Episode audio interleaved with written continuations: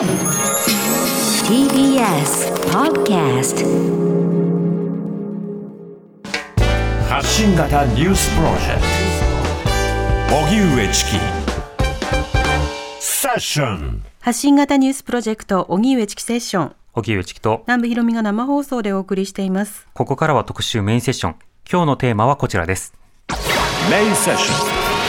探求モードシリーズアジアの新型コロナウイルス対策変異株が急拡大するインドネシアはどう対応してきたのか。ASEAN 東南アジア諸国連合で最大の人口と国土を持つインドネシア。そのインドネシアでは変異ウイルスデルタ株の勢いが増しており、12日には1日あたりの新規感染者が4万427人に上り、過去最多となりました。また、感染者の急増により、ジャワ島を中心に病床や医療用の酸素不足が深刻化しており、在留日本人の帰国も続いています。4月頭には4000人台で推移していたインドネシアでなぜ感染者が急増しているのか、そしてこれまでの対策はどうだったのか。韓国、台湾、インド、マレーシアといったアジアの国と地域のコロナ対策を取り上げてきたシリーズ今日はインドネシア編です。ではゲストをご紹介します。笹川平和財団主任研究員の堀場明子さんです。よろしくお願いいたします。よろしくお願いします。お願いします。えー堀場さんのご専門は紛争分析、平和構築、東南アジアの地域研究中でもインドネシアをご専門とされていらっしゃいます。はい。堀尾さんは現在どういった研究されていらっしゃるんですか？はい、ありがとうございます。えっ、と、一番力を入れてやっているのは、実はタイの南部の紛争の解決の仕事というのでですね、あの、まあ、今、紛争地になってはいるんですが、あまり知られてませんけれども、そこでの、まあ、和平対話を促すような側面的支援っていうのを長く今、10年以上にわたってやっているのが一番大きな、あの、活動の一つなんですけれども、はい。今はあの笹川平和財団の方で、まあ、コロナ対応から考えるアジアということでここにもあの何人かあの出席してくださってると思うんですけれども、うん。あの立教大学の、まあ、草壁先生をはじめあのはい。地域研究の人たちとですね、国際政治学の先生方一緒に研究してあの、まあ、今の国際社会、まあ、特に米中対立とかいろいろ言われてますけれども、うん。それを、まあ、アジアのそれぞれの国はどう見ているのかと。しかも、まあ、コロナの中でどういうふうに、まあ、マスク外交とか、まあ、いろいろあると思いますがそれをどういうふうに見ているのかっていうのを、まあ、共にあの研究しようということでそういう活動もしていますし、うん。あのシンクタンク的なこともだから研究もするんですが、まあ、我々ドゥタンクって呼んでますけれども、ええじ現地に行って実際活動するっていうこともいろいろやってますので。あのちょっと説明しづらい活動ではあるんですけれども、まあはいいろいろ特に東南アジアを見て活動しています。うんはい。今日は特にあのインドネシアの話ですけれども、このインドネシアのまず基本的なことから伺っておきたいと思うんですね。はいインドネシアまず人口多いですね。そうなんです。実は世界で4番目の人口でですね。はいで、私はあのインドネシアのまた紛争の研究をずっとしてたんですけれども、タイの研究をする前ですね。で、あのやっぱり、端から端まで5000キロあります。はいなので、まあ、簡単に言うと、ロンドンからモスクワ。あーすごい。もしくは、えっ、と、サンフランシスコからニューヨークっていう感じです。なので、はい。東西に非常に長い国で、うん。で、時間帯も3つに分かれていますし、はい。なので、えっ、と、非常になんかこう小さなこじんまりとした島々があるようなイメージのあの国だと思うんですけど、そうではなうん。くかなり広い、あの、大きな国で、そして人口も、あの、世界で4番目とはい。いうことになりますので、あの、思っているよりも、あの、巨巨大な国んなんじゃないかなと思います。面積も当然広いし、当然ならその海洋範囲というのも広いし、そして人口も大きいしとはいいうことになるし、そうするとその政治体制なども気になるんですが、はい。どういった状況なんでしょうか？今はですね、あの、もちろん大統領制で直接選挙で、えっ、と、大統領を選ぶ方式が2014年から、あの、すいません、2010年からスタートしてるんですけれども、はい。あの、今の大統領は2014年から今2期目になります。うんで、あの、スハルト政権って言って、まあ、独裁の政権が32年続いた後、その後、まあ、いろいろ本当に紛争があったんですが、そのうちの紛争を一つ私はずっと研究してたんですけども、ええその後だいぶ民主化が進んで、今の体制が、まあ、ようやく落ち着いてきたと、民主主義が落ち着いてきたという形になりますね。はい大統領制のもとということですけれども、宗教などはいかがでしょうか？そうですね。えっ、と、宗教は、まあ、よく言われるのが、世界で一番イスラムの教の人口が多い国っていうふうに言われるんですね。っていうのも、うん2億7千万人のうちの88%がイスラム教徒ですので、はいあの、まあ、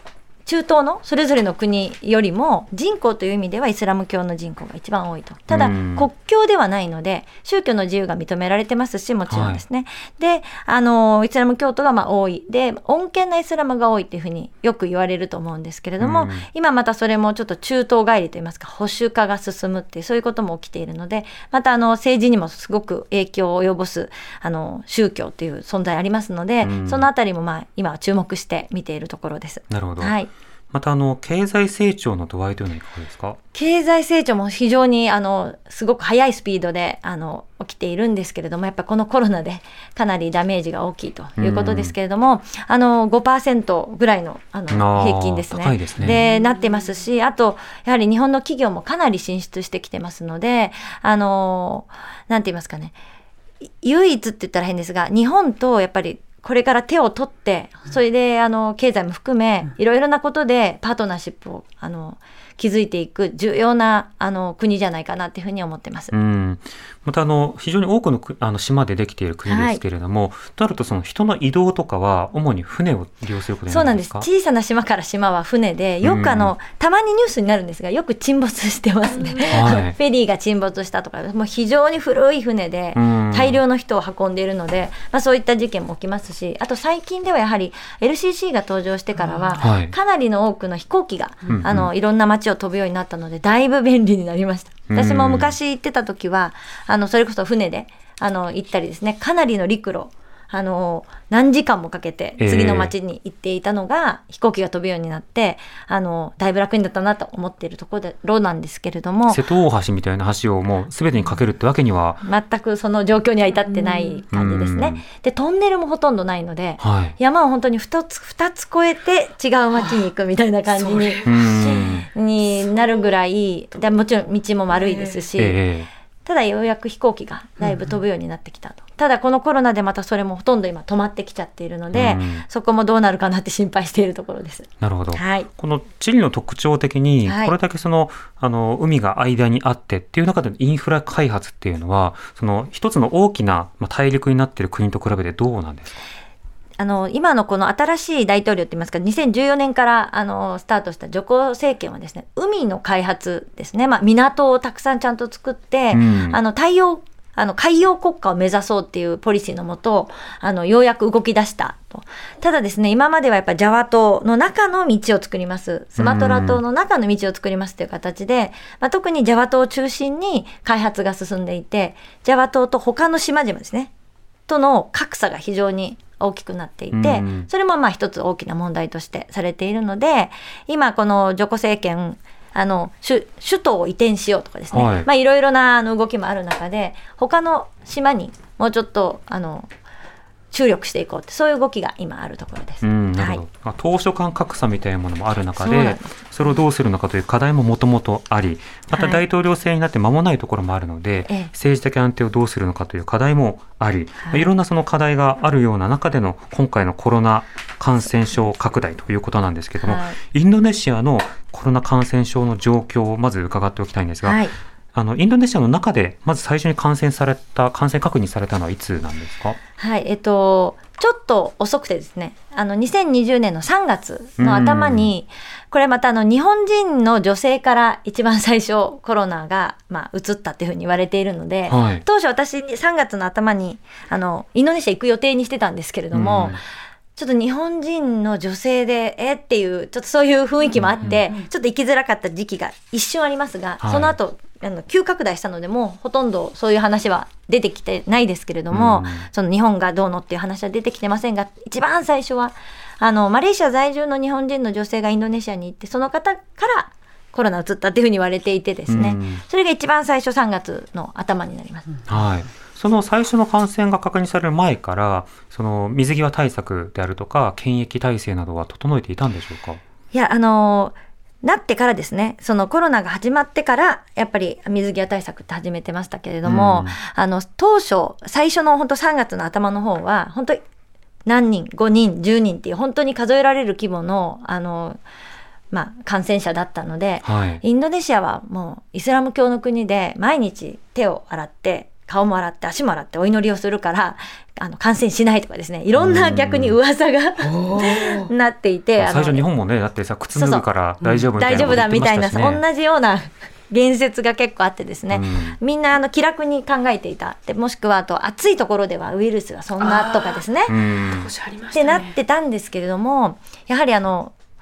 締め切るんです。すごく熱帯雨林の,、ま、の国々ですから、はい。あの国なのであの、まあ、クーラーの中でやはり過ごしますし冬の北海道みたいにあそうそんな感じ。いわゆる密になるっていう条件があるんですね。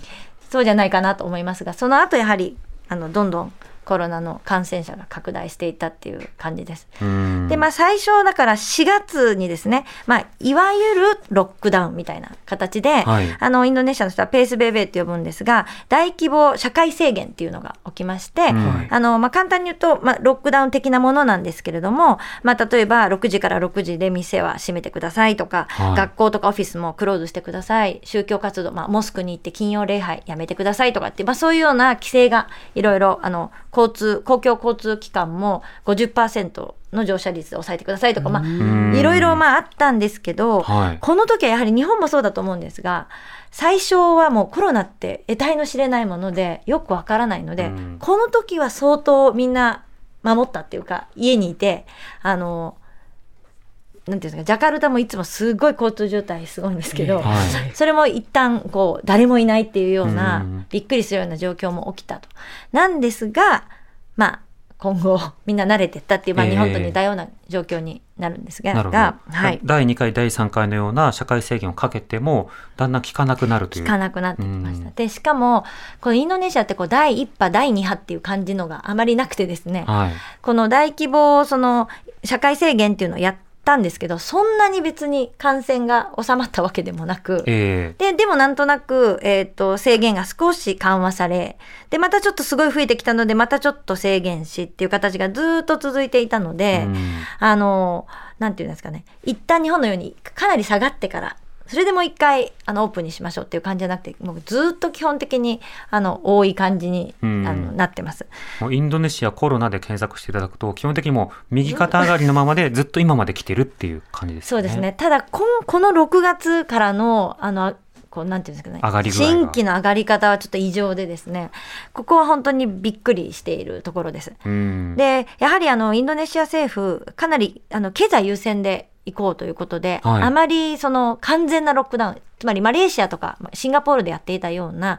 完全ロックダウンを全然してなくてですね、うん。最初の方はその大規模社会制限という名前でみんなある程度家にいたんですけども、はい。まあなんとなく若い人は死なないなとか、うん あのちょっと病気の人はあの気をつけなきゃいけないけどそこまで大変な病気じゃないってなんとなくなんとなくみんな分かってきて、ええ。それでどんどんもうあの効かなくなってきたっていう形じゃないかと思います。うん。はい。でも例えば日本でもあのそれはそうとで、まあ、同じ病気ですからあの若い人が感染しにくいというのはあるけれども拡大するとやっぱりその高齢な方とかそれからさまざまな基礎疾患がある方とか、まあ、そうしたことに影響が出てひいてはその病院がパンクするとただの怪我でも治せなくなるとかっていうリスクがありますよねってあの多くの人たちが合意しましたよね、インドネシアはそれはなかったんですか？どうなんですか？そもそもそんなになんていうんですかね。あの病院にを頼らないっていうそのジャカルタとかは別ですけれども、その村とかのレベルだとそこまでっていう感じはアアクセスも大変ですし、うん。っていうのもあるのかなと思いますがあのマスクはみんなしてます。ええ。であの大都市でもあの元からこあのなんていうんですかね。か空気が悪いので。大大気汚染で、うん。なんとなくみんなマスクはしてる習慣があったので、はい。マスクをそれこそ他の国アメリカとかヨーロッパのようにしてないっていうことはなくて意外とマスクはしている人は多いんじゃないかなと思ってますが、うん。あのこれまあ支援の話も出てくるかもしれないですけど、やはり政府の支援というのが全然行き届いてなくてですね、はい。本当に貧しい人たちへの、まあ、あの、ちょっとした支援っていうんですか？しかないので、うん。あのみんなもうじっとしてたら本当に逆にご飯が食べれなくなる、仕事がないと、まあ、活動しないと生きていけないっていうやっぱそっちをやっぱり優先してるんじゃないかなっていうふうに思います。な。るほど。自粛している場合じゃないないという。ことなんですね。でこの1年も本当にもう自粛していたらもう本当に食べていけない。で逆にあの軍とかですね警察の人にあのストリートベンダーがですねあのにあのもうそんな売らないでと今大変な時期だから。はい。でも彼らこはっちであの、えっと、露証しているようなろそうですね。あの、はい。食べ物ちょっと食べちょっとした食べ物売ってるような人たちですけどもいやあなたはいいよねってあの警察は。一応ちゃんとお給料あるでしょって、うん私たちないから、そんな生きていけないから、もう売るしかないんだっていうふうに答えてるようなテレビでですね、うんだからもうみんなもう割り切ってるっていうか、うんもうしょうがないっていうところが相当、なるほど。コロナのリスクはわかるし、まあ、だからマスクも手洗いもするけど、うん。でも働かなきゃそれはそれで死ぬからっていう状況な。んですね切実な。な。いんだと。な。ので各国当然それに対して保証金とか協力金とか雇用の維持とかそこにお金をそ注ぐことでだから協力してくださいってやってるんですがインドネシア政府はどうな。んですかそんな。にこう目立ったつまりあの日本で行われてる人一人に10万円みたいなことは全くなくてですね、うん。でもちろんあの経済を回すためにつまり経済を優先するためにあまり強い制限はかけていないので、はい。なんとなく動くのももう黙認している状況なので、うん。本当にあの貧しい人たちに1世帯1ヶ月3000円ぐらいですね、のあの油とかはい。お米とか、砂糖とか最低限必要な寸箱って呼ぶんですけどそのセット食べ物のセットを現物支給。現物支給なんですよ。うん。で現物支給なんですけどこれもまたひどい話で、はい。この、えっと、2020年の末に結局捕まるんですけれどもその貧困層に食料の支援現物支給をしている担当が社会省なんですね。はい。でその社会省の大臣が、まあ、汚職をしてですね、うん。で、その、えっ、と、一箱、まあ、約3000円ぐらいのうちの、まあ、えっ、と、100円分ぐらいを、まあ、天引きしてっていうか、抜いてた。抜いて、まあ、はい。自分のポッケに入れてたっていう、うん。が簡単に言うとですね。そういうような形で、1億、えー2000万円ぐらいかな、はい。の分を、あの、着服してたっていうことで、結局捕まるんですけれども、うん。そういうこともあって、かつ、あの、中央政府が全部、あの、配ってるんですね。はい。で、もちろん中央政府がすべて物を購入して、一元的に。一元的に、うん。それでまあ地方に配ると。で、地方政府はその、配るのはやるんですけれども、っていう形やってるので、あの、それで汚職がははあの判明したっていうこともあって、最近は現金支給に 変わってきているようですが。じゃなくと。本来はそれでね何に使うかは選べるというのがあれですけども、ただその金額も十分ではない全く十分ではないのと、あと、お米を逆に非常に、あの、あの、質の悪いお米を配っていて、はい。ああ、天引きしてたからだねっていう、その汚職に使ってたからだねっていうふうにまず言われたっていうことと、あとお米を国が一括で買ってこう巻いてるわけなので、うん。お米の価格が下がったみたいなんですね。なるほどね。はい。それで逆に農家さんが困ってるっていうん。う状況も起きたりですね。あの、何をしているんだっていう批判が相当今、ねあの、起きている。現物支給のなぜなぜダメなのかっていう教科書に載っているようなことが そのままインドネシアでは起きてしまったっていうことですね。そうですね。うんでまた汚職が本当に激しい国では元元からあったんですけども、はいそれがあって、まあ、あのそれがさらに不信感をあの煽ってるという感じでしょうかね、政府に対する。はい。リスナーの方からこういったメールいただいてますので、はい。えーラジオネーム、ビービーさんからです。ありがとうございます。ありがとうございます。私あ1990年代私はインドネシアに合計5年ほど住んでいたことがありましたそうですか？当時インドネシアの医療レベルはとても高いとは言えず富裕層は病気にかかるとシンガポールの病院へ行くと聞いたことがありました。うん。私も急病にかかってジャカルタにあるとても立派な病院に担ぎ込まれたことがあったのですが23日入院しても原因すらわからないまま高熱に苦しみ見かねた会社がファーストクラスを手配してくれて日本に予定外の帰国という経験をしました、うん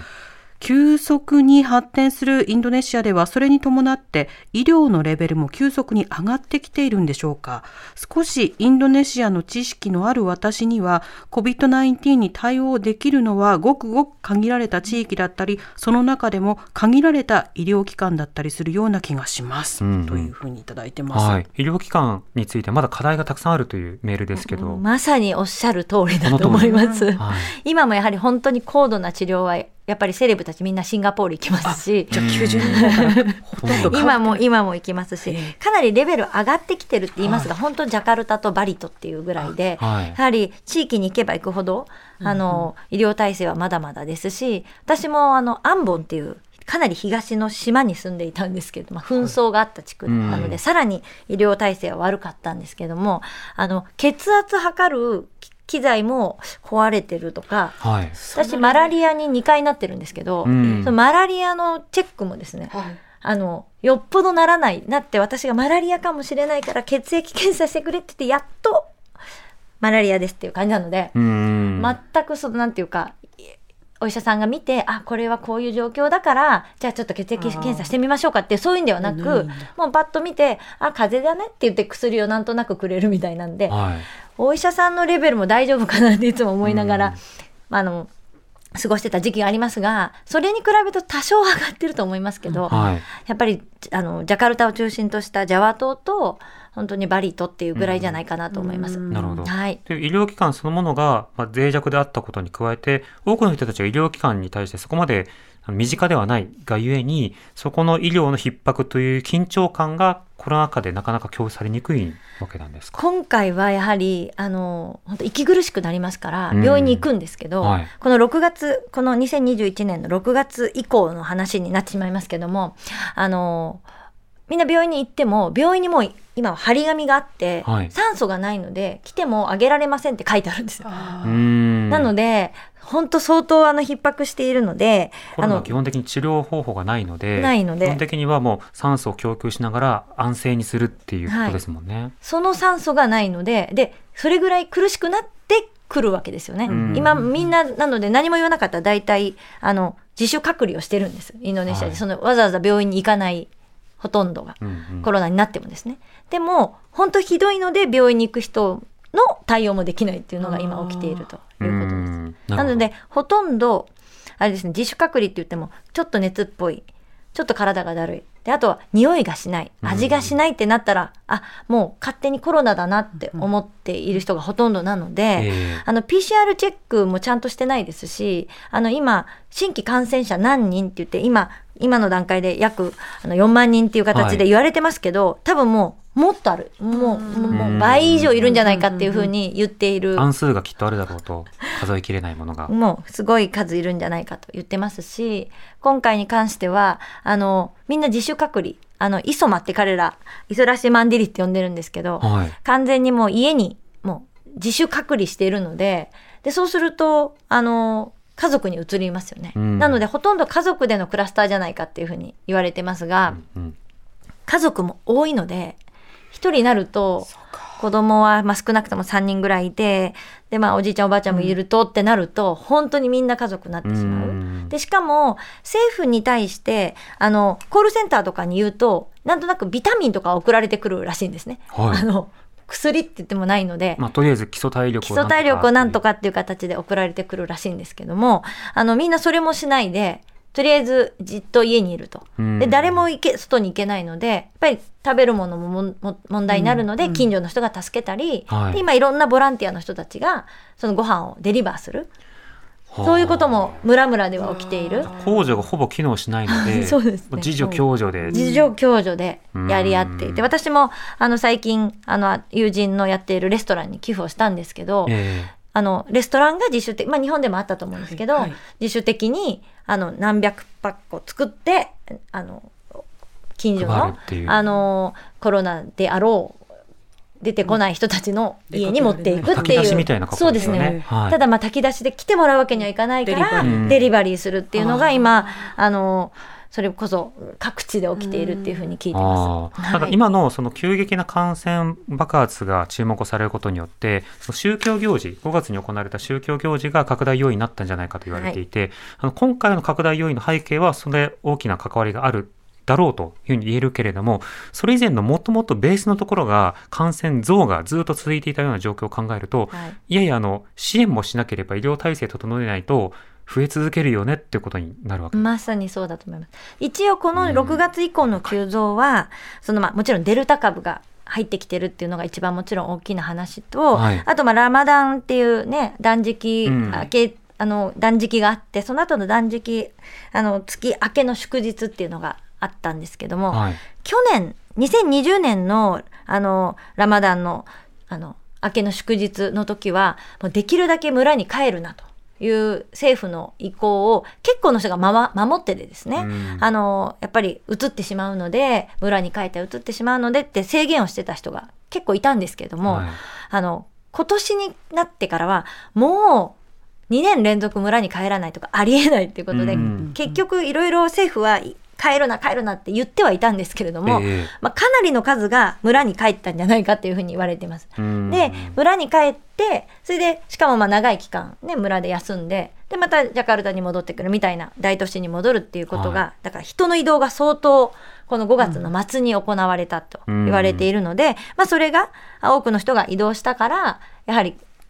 各地にそのコロナが広がったと。うんただ、まあおっしゃる通り、一番最初からやっぱりベースがあったので、ええ相当の数がいてですね。で、全く症無症状でっていう方も多分相当いたと思うんですね。やっぱり若い国なので、あの、多分無症状の人が相当多いと思います。はい。で、その人たちがやっぱりそれをこう広めだっていうのはあるとは言われてますが、うん先ほどから言ってるように保証がそんなにないので、あの、もうコロナの制限に耐えられない、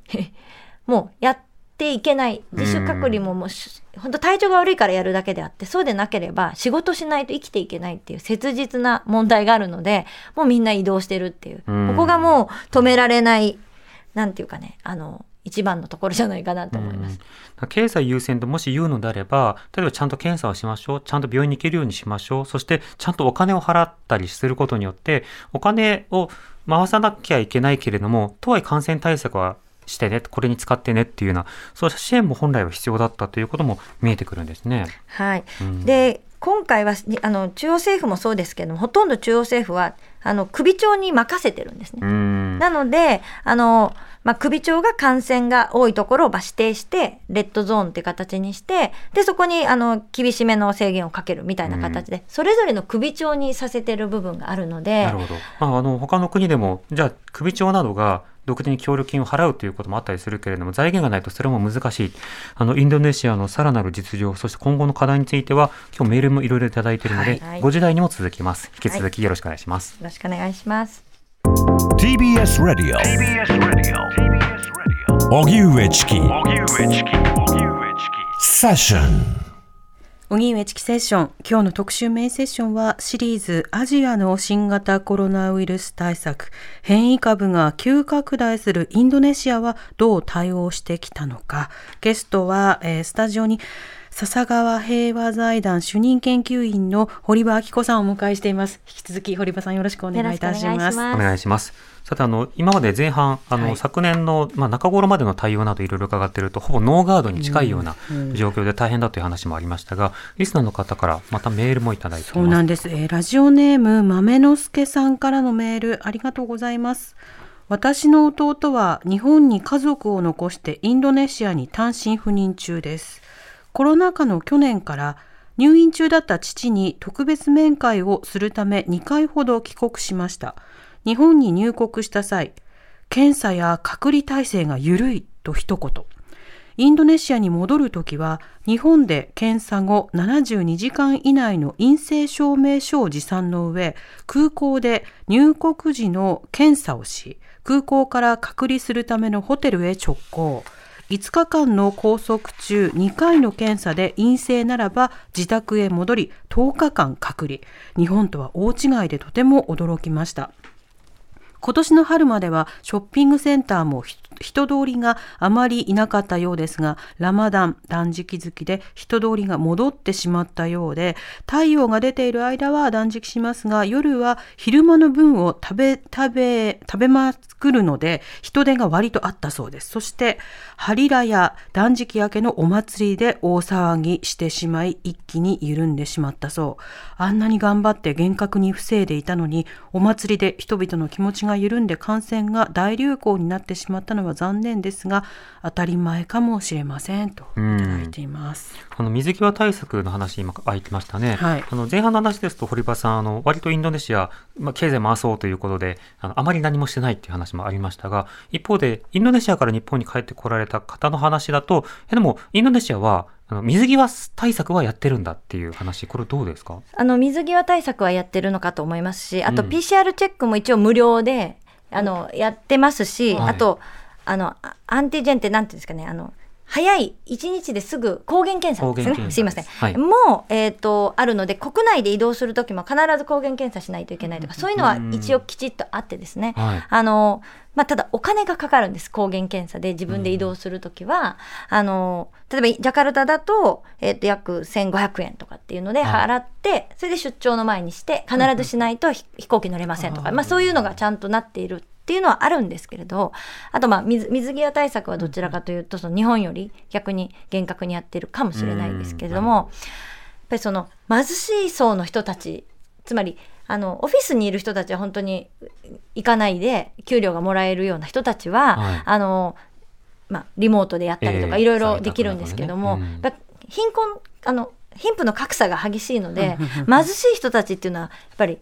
貧しいなんか本当に貧しい人はそれ少しあの政府からの支援金っていうのがありますが、うん。そうでない人たちっていうのはかなりいるわけで、ええ。彼らはやはりそのどこまでやっていたかっていうともうあの、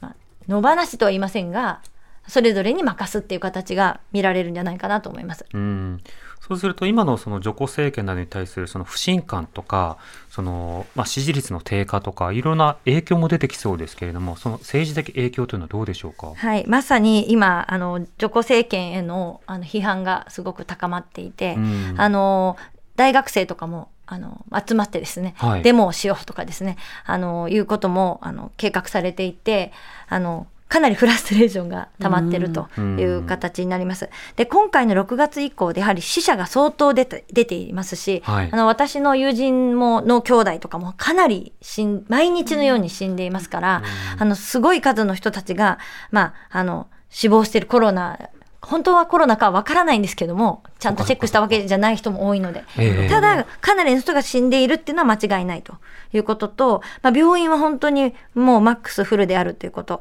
でワクチンも今のところ 5.6%7% にとどまっているっていう現実、そして今あのルマサキ丹波藩っていうんですか病院のそばにこう外にベッドを置いて、はい。とりあえずあのさ酸素もないところがほとんどなんですけれども、とりあえずそこにいると食べ物とかビタミンはもらえるってことで、病院に駆けつける人たちを収容する場所ができたりとかっていう形で、何かしらもちろん対応はしてるんですけど、ええ。あの、なかなか、あの、難しいですし、あと完全なロックダウンはしていないので、あの、34州すべてロックダウンするぐらいしないと、インドのようにできないっていうふうに言われてるんですが、今のところ、この7月、えっ、と、3日から20日までの、これあの、緊急活動制限っていうのがあるんですけども、はい。そこはバリと、あの、バリ島とジャワ島だけで、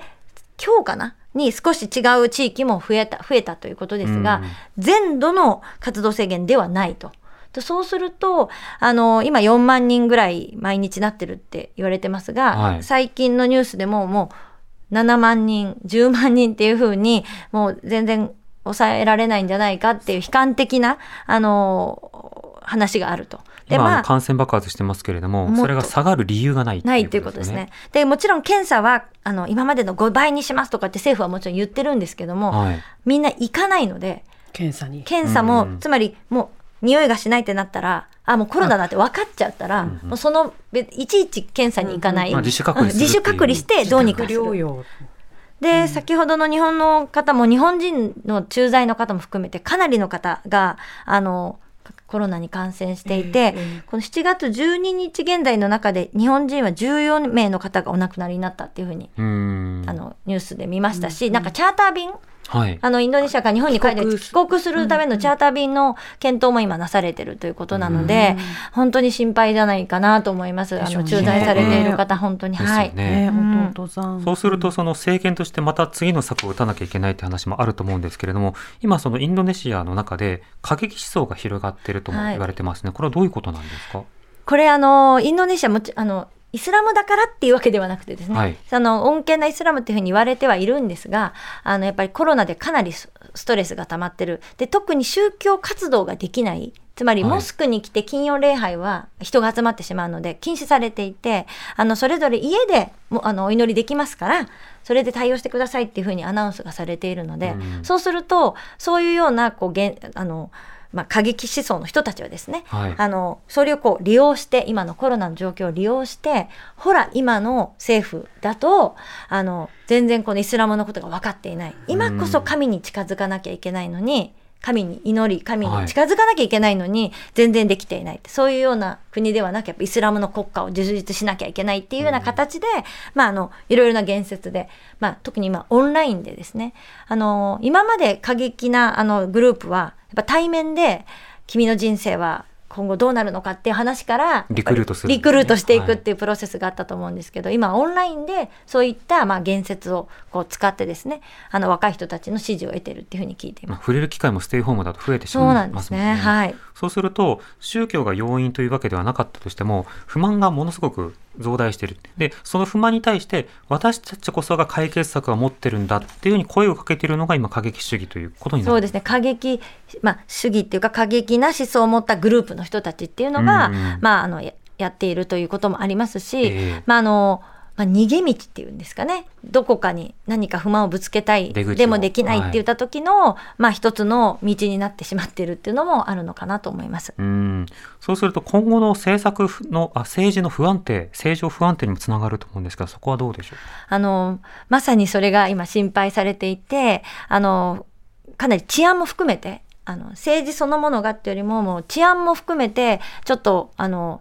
危険になってくるんじゃないかっていうような人もいいますし、うん。ただ、あの、2024年に次、大統領選挙、また3年後だとゆえですね、もういろいろな形で、あの、政治的な動きが始まっていますので、はい。そこをやっぱり利用して、こういろんな政治家がいろんなキャンペーンを打ってくるんじゃないかなっていうふうに思いますので、うん。あの、引き続き注目していきたいなと思ってます。うん。またあのワクチンなどについても、まあ、接種率まだ低いよという話もありますが、まあえっと、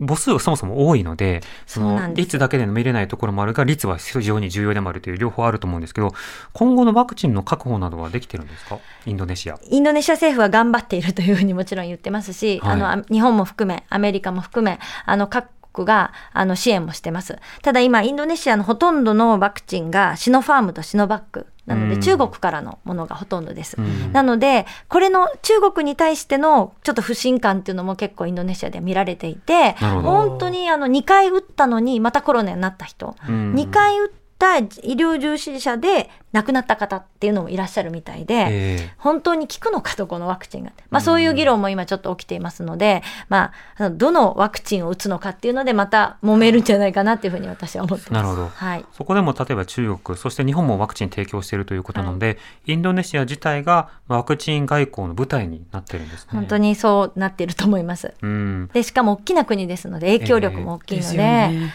しかもそれだけ不安定な状況だと、何かの関与が逆にその、フラストレーションにつながったりとか、不信につながったりとか、あるいは場合によっては強固な連携として過激思想などが結びついたりとかっていう、その、コントロールが非常にこう難しい状況に突入しているということですね。まさに難しい状況で、しかもインドネシア一番最初にお伝えしたように、非常に広いはい。国ですので、日本の5倍ぐらいありますからねうん。あのチェックできないっていうのもありますしで我々が今一つ見ている地域なんですけれどもスラウェシ島のあのポソという町なんですが、はいまあ、インドネシアの中でのテロの巣窟と呼ばれている町になるんですがつい最近もあの掃討作戦があったみたいなんですが、まあ、そういった形でもう力で抑えるっていうこともどんどんもっと進むんじゃないかなっていうふうな気がします。なるほど。はい循環になってしまうとさらなる不安定性がある。だから本来は様々な経済支援とかもろもろなんですが、その前提が様々に構築されてないというような状況があり、さあどうなるか。まずは今の感染がなんとか収まることを目指すしかないということですね。祈るしかないっていう感じだと思います。祈るしかない。本当祈るしかないように私は今感じております。はい。えー今日は笹川平和財団主任研究員の堀場明子さんとお送りしました。堀場さんありがとうござありいました。がとうございまたお。待ちしてます。よろしくお願いします。TBS ラディオ905 954発信型ニュースプロジェク新型ニュースプロジェクトトセッション